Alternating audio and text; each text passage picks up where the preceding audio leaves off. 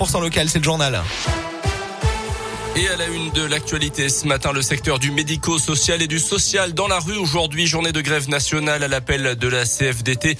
Parmi les revendications, l'extension de la prime du Ségur de la santé de 183 euros à l'ensemble des travailleurs du social donc et du médico-social, plus particulièrement aux salariés du secteur associatif. Une prime que les personnels soignants de la fonction publique hospitalière touchent déjà depuis quelques mois. Mais malgré cette revalorisation salariale, le malaise et les difficultés sont toujours présents dans les hôpitaux comme l'explique Radio Scoop Marie-Laure Jette-Brevet, euh, secrétaire départementale CFDT Santé sociaux dans le département de l'Ain. Aujourd'hui, nous sommes, même avec la revalorisation salariale, nous avons une grande difficulté euh, de recrutement dans les établissements.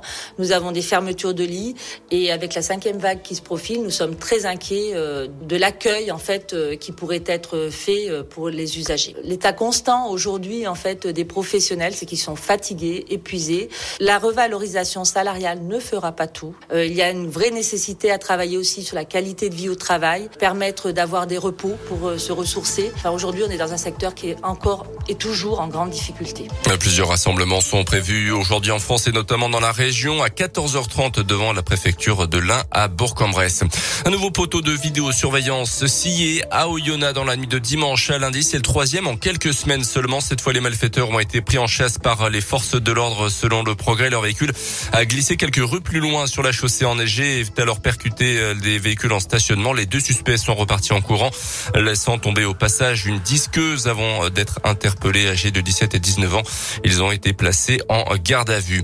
À retenir également cet accident grave hier après-midi à Saint-Germain-sur-Renon dans la Dombe. Une voiture a violemment percuté un arbre sur le bas-côté pour une raison encore indéterminée.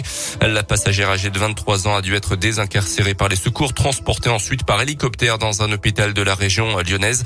La conductrice de 26 ans a été hospitalisée en urgence relative à Bourg-en-Bresse.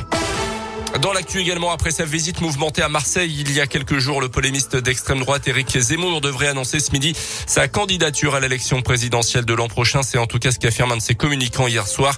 Il sera aussi l'invité du journal de 20h sur TF1. Un peu moins à droite se tient ce soir le dernier débat entre les candidats à l'investiture du côté des Républicains, candidat qui sera désigné lors du congrès le week-end prochain.